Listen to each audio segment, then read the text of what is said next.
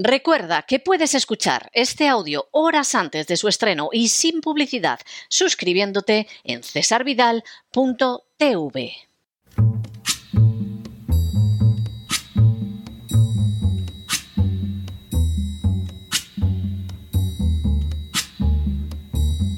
La voz con César Vidal, desde el exilio. When the night has come and the land is dark and the moon is the only light we'll see. No, I won't be afraid. Oh, I won't be afraid just as long as you stand, stand by me. Muy buenos días, muy buenas tardes, muy buenas noches y muy bienvenidos a esta nueva singladura de La Voz. Soy César Vidal, hoy es el jueves 28 de septiembre de 2023 y me dirijo a los hispanoparlantes de ambos hemisferios, a los situados a uno y otro lado del Atlántico y del Pacífico, y como siempre lo hago desde el exilio. Corría el año 931 a.C. cuando falleció en el reino de Israel un monarca que pasaría la historia con el sobrenombre de Salomón. Entregado desde la primera juventud al cultivo de la sabiduría, Salomón recogería multitud de proverbios y dichos en un intento de convertir en accesible esa sabiduría a cualquier persona. Una de las máximas recogidas por Salomón y contenida en el libro bíblico de los Proverbios afirma: Ashir berashinim shol beebet loe leish melbe, lo que podría traducirse como el rico se convierte en señor de los pobres y el que se endeuda se convierte en esclavo de su acreedor. El proverbio recopilado por Salomón encerraba una inmensa verdad. La deuda constituye un instrumento de esclavitud. Cualquiera que se endeuda no está siendo objeto de favor ni entra en una situación dichosa. Por el contrario, de la misma manera que el rico suele acabar dominando a los pobres y convirtiéndose en su señor, el que se endeuda adquiere la condición de esclavo de aquel que tiene su deuda. Da lo mismo si hablamos de una persona, de una familia o de una nación. En las últimas horas hemos tenido nuevas noticias sobre la situación de la deuda nacional en el mundo.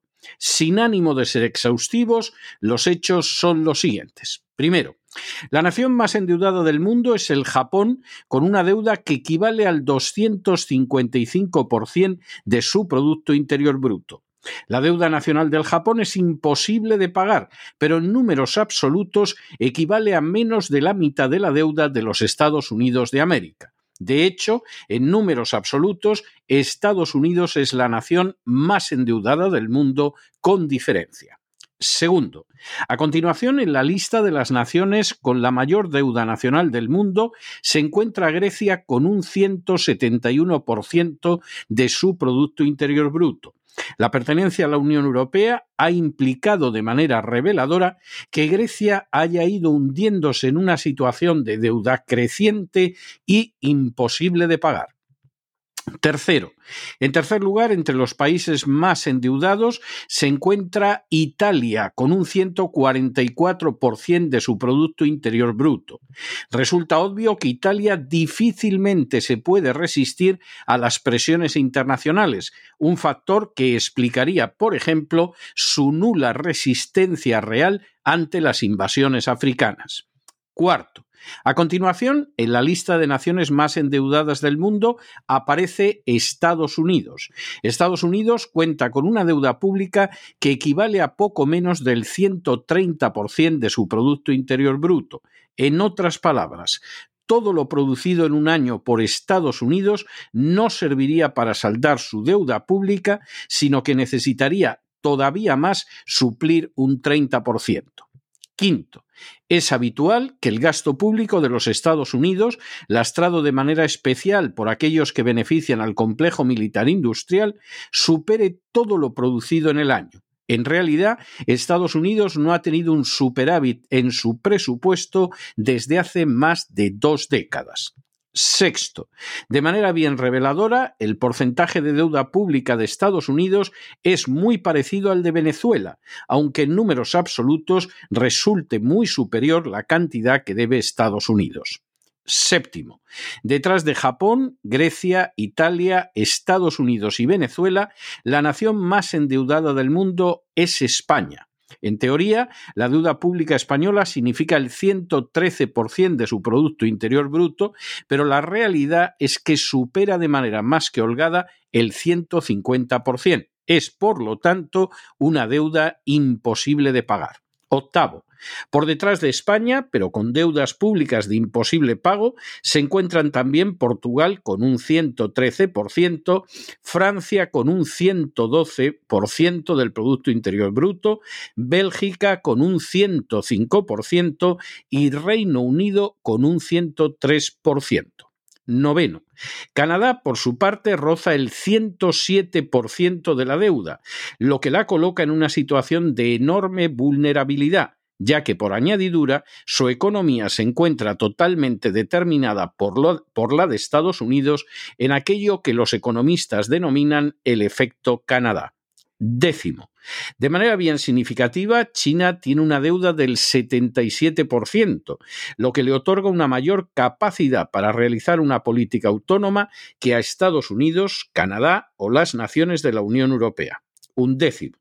Especialmente significativo es el hecho de que la deuda pública de Rusia sea tan solo del 16,4%, lo que contribuye a explicar su enorme independencia de acción política y también el encono con que es contemplada por naciones nueve y diez veces más endeudadas y por tanto con muchísima menos posibilidad de desarrollar una política internacional autónoma y duodécimo, de manera bien reveladora, con una deuda de tan solo el 1,9%, la entidad política menos endeudada es Hong Kong, que ha experimentado un desarrollo extraordinario desde que dejó de ser una colonia británica y se reintegró en China. Basta contemplar el mapa de la deuda pública para comprender hasta qué punto las naciones que la sufren ven limitadas las posibilidades de desarrollar una política autónoma. Desde luego, es el caso indiscutible de Grecia, Italia, Portugal o España, pero también el de otras naciones de la Unión Europea como Francia y Alemania. El mismo Reino Unido, a pesar de haber salido de la Unión Europea, sufre un endeudamiento que coarta una política exterior independiente. La posibilidad de todas y cada una de esas naciones de contar con independencia y soberanía plenas es prácticamente nula. Y de hecho puede verse en la manera en que desde hace años subordinan los intereses de sus ciudadanos a los dictados de la agenda globalista pronunciados desde la Unión Europea y la OTAN. En términos prácticos, cualquiera de esas naciones no pasan de ser algo más parecido a una colonia o un protectorado que a una nación libre, independiente y soberana.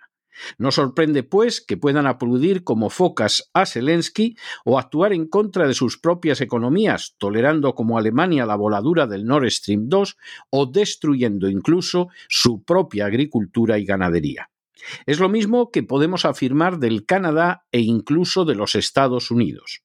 En este último caso, el hecho de que el dólar haya sido hasta ahora la moneda de intercambio universal ha otorgado una capacidad de maniobra indiscutible al coloso del norte con la que no cuentan las otras naciones. Sin embargo, resulta innegable que esa capacidad no es eterna, que ya causa enormes disfunciones sociales y que puede verse concluida de manera acelerada a consecuencia del rechazo de las sanciones contra Rusia que han llevado a cabo otras naciones. De forma más que reveladora, China cuenta con una deuda muy inferior y más manejable, lo que le otorga en el plano internacional una independencia que no puede ser soñada por las naciones de la Unión Europea, el Canadá y la mayor parte del resto del mundo. Aún más clara es esa independencia en el caso de Rusia.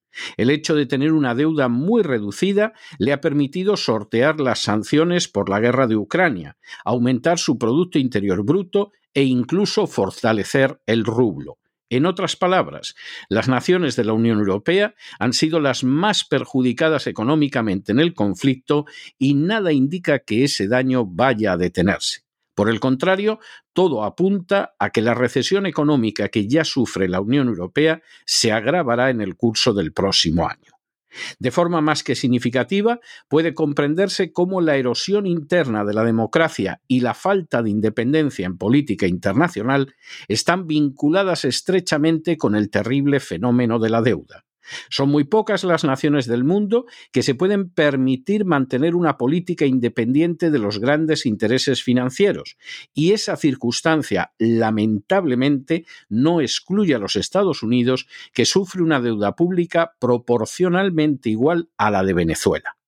Ya va siendo hora de recortar drásticamente el gasto público, de rebajar los impuestos, de llevar a cabo una política más realista y más centrada en los intereses del pueblo y de eliminar la deuda pública, porque cualquiera que se endeuda, como supo ver el sabio Salomón, pasa a ser un esclavo de sus acreedores y no otro es el panorama que podemos contemplar en el seno de las naciones de la Unión Europea, en el Canadá, en Hispanoamérica, Asia y África e incluso en los mismos Estados Unidos de América.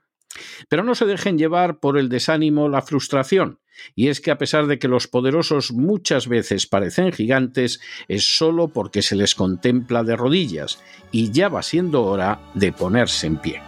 Mientras tanto, en el tiempo que han necesitado ustedes para escuchar este editorial, la deuda pública española ha aumentado en más de 7 millones de euros. Muy buenos días, muy buenas tardes, muy buenas noches. Les ha hablado César Vidal desde el exilio. Que Dios los bendiga.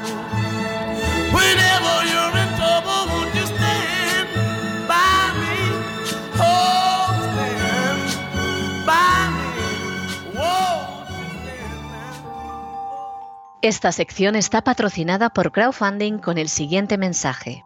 Nuestro Señor Jesucristo, el único Dios verdadero, es misericordioso y nuestro Salvador.